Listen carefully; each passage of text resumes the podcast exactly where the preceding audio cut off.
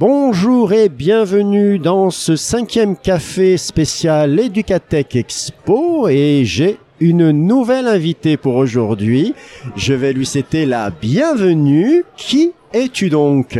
Merci, bonjour. Eh bien, moi, c'est Marie-Bol Besançon. Je suis euh, professeure des écoles en maternelle dans Lyon. Bienvenue. Oui, oui, oui.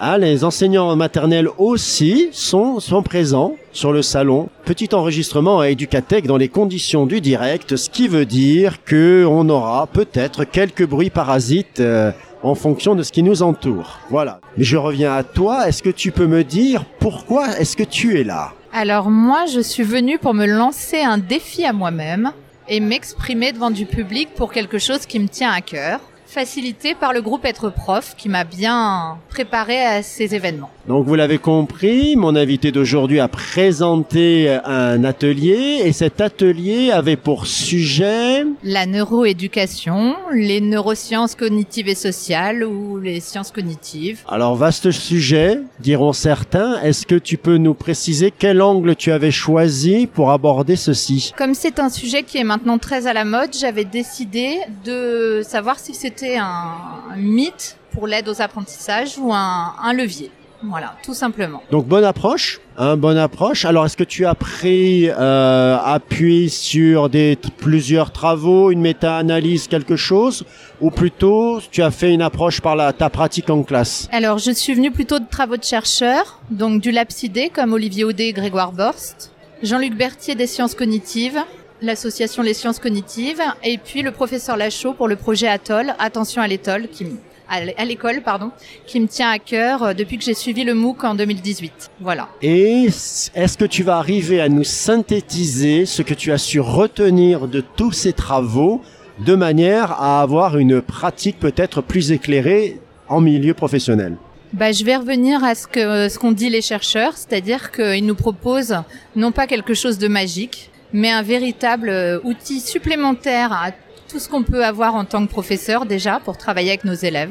Voilà, vraiment un, un, petit levier, un petit outil qui nous aide encore plus dans notre pratique. Alors je vais reprendre une thématique qui nous est chère à eTeachers. Est-ce que ce serait un petit peu d'huile pour les rouages de la machine et pas du tout un une nouvelle machine comme on pourrait le, le, croire? Ah oui, tout à fait. Un peu d'huile au rouage, exactement, puisque c'est euh, c'est ce qu'on ce qu'on utilise en plus, c'est des connaissances qui moi m'ont aidé même euh, dans la connaissance de mon propre cerveau, de mon propre fonctionnement, pour pouvoir aider mes élèves dans les apprentissages.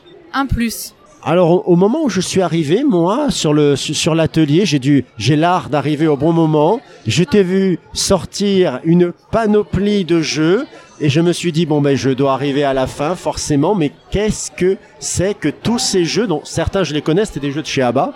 Donc quel rapport entre le thème de ton atelier et les jeux que tu as sortis à la fin avant, avec les enseignants, les personnes présentes euh, lors de l'atelier, j'avais présenté ce qu'étaient les fonctions exécutives et leur intérêt sur les pour les apprentissages. Et là, ce que je souhaitais leur montrer, c'est comment les travailler, tout simplement à travers des jeux. Chaque fonction exécutive. Tu peux nous donner un exemple tout simple d'un jeu et de la fonction exécutive qui lui correspond?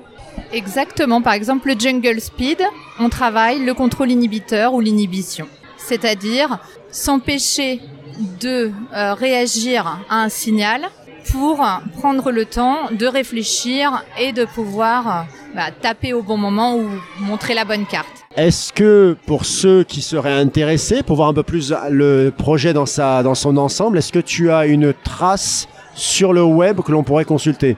Sur mon blog, du coup, j'ai créé des jeux et puis montré ce qu'on pouvait faire euh, en neurosciences et surtout en maternelle parce que les gens souvent ça leur fait peur maternelle. Voilà donc euh, sur mon blog tout simplement. Donc euh, je vous mettrai l'adresse dans les notes de l'émission pour changer. Alors plus façon plus générale dans le salon, qu'est-ce que tu as croisé de beau qui a retenu ton attention? Eh bien, je reviendrai sur Foxar.